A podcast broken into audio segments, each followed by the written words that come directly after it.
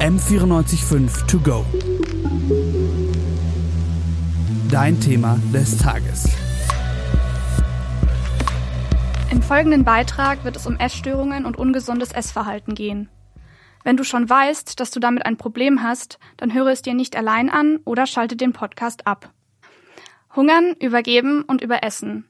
Essstörungen und die zugehörigen Symptome sind relativ weit verbreitet. Beispielsweise gelten ca. 20 Prozent der Kinder und Jugendlichen im Alter von 11 bis 17 Jahren als auffällig bezüglich ihres Essverhaltens. Sie zeigen also Symptome einer Essstörung wie etwa niedriges Selbstwertgefühl, Unzufriedenheit mit Figur und Gewicht oder Heißhungeranfälle. Solche Störungen können schwere psychische und physische Folgen haben, wie Muskelschwund und eine ausbleibende Monatsblutung. Ich will in diesem Podcast aus der Perspektive des sozialen Umfelds über Essstörungen sprechen.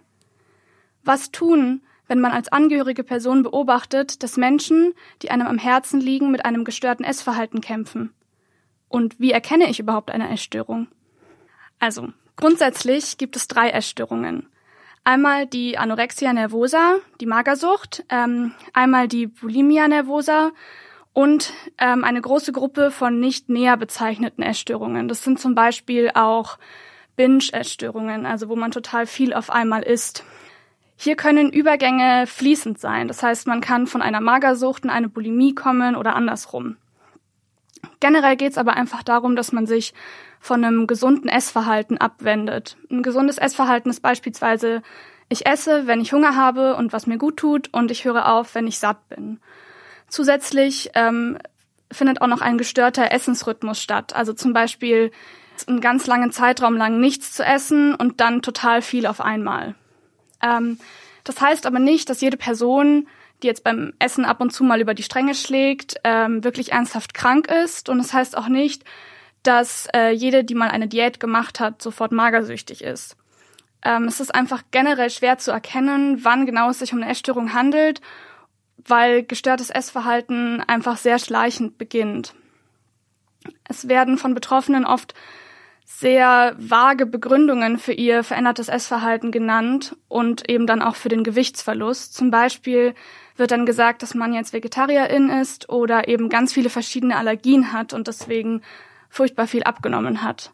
Es kann natürlich dann aber auch in die andere Richtung gehen, dass man sagt, ich nehme jetzt die Pille oder verschiedene Medikamente und habe deswegen sehr viel zugenommen.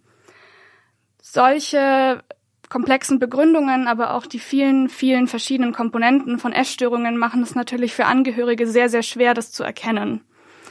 Ich habe mit der psychologischen Psychotherapeutin Renate Feistner gesprochen. Ähm, sie berät und betreut seit über 40 Jahren essgestörte Personen und hat mir mehr dazu erzählt, warum sich das soziale Umfeld mit einer Diagnose ebenso schwer tun kann. Also der Beginn ist für, für Angehörige oder für Freunde, Freundinnen nicht so leicht zu erkennen. Außerdem versuchen ja auch die Betroffenen, äh, das zu verschleiern, weil ihnen ist es total peinlich. Die schämen sich ja dafür. Sie leiden selber drunter. Sie fühlen sich irgendwie als Versagerinnen und sie möchten dann nicht, dass das jemand anders irgendwie mitbekommt. Man muss oder man versucht als angehörige Person also etwas zu erkennen, was die betroffene Person eigentlich verstecken möchte. Wenn man jetzt aber dann doch etwas beobachtet, ähm, dann sollte man es schon ansprechen. Und wie genau man darüber reden sollte, wie man die betroffenen Personen ansprechen sollte, das hat mir Renate Feistner erklärt. Man braucht da natürlich Mut dazu, das anzusprechen. Und man sollte es auf eine Art machen, dass man sagt, ich beobachte. Also nicht bewerten, sondern ich beobachte das und das bei dir. Und dazu auch, ich mache mir Sorgen, dass das und das und das passieren könnte und dazu auch Unterstützung anbieten. Wie kann ich dich unterstützen? Und man sollte auf keinen Fall Druck machen, denn wie gesagt, die Betroffene leidet ja selber drunter und die versucht ja selber schon vieles, um das irgendwie in den Griff zu bekommen.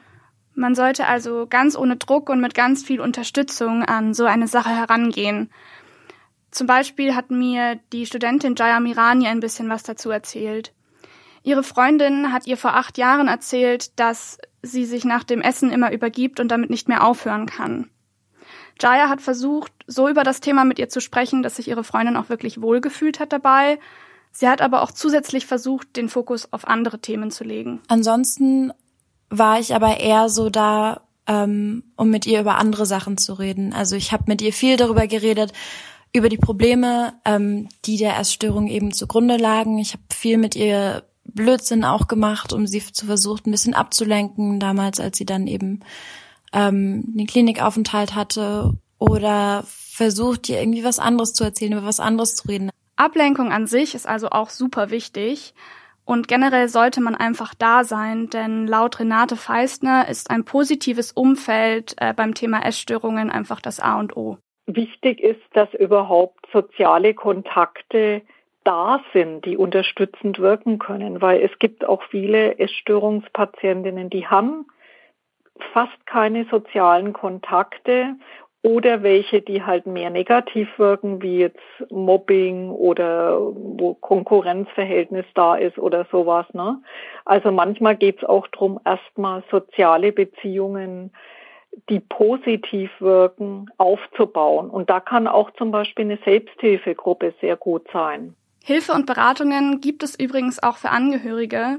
Denn auch wenn man sich natürlich sehr viel Sorgen um die betroffene Person macht, sollte man auch selbst auf seine mentale Gesundheit achten.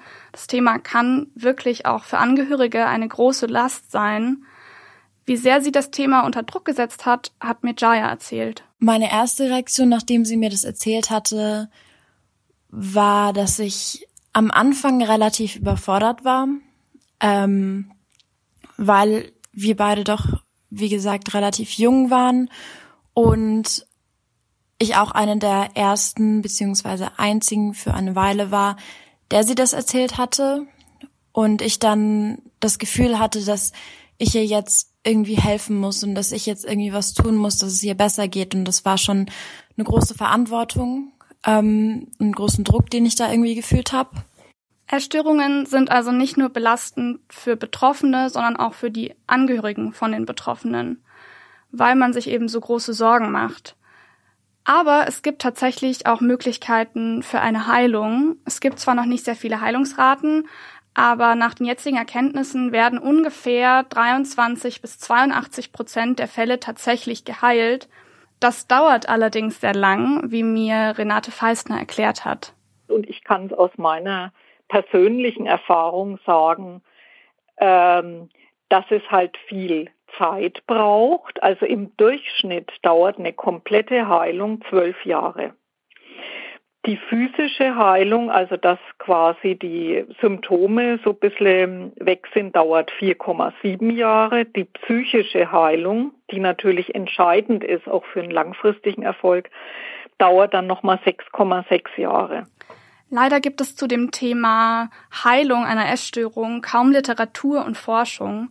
Es wäre also wichtig, das mehr zu thematisieren, also dass eine Heilung möglich ist und dass eine Essstörung keine aussichtslose Lage ist. Also es wird nicht für immer so sein und das, dieser Spruch, den es gibt, einmal es gestört, immer es gestört, der stimmt so nicht.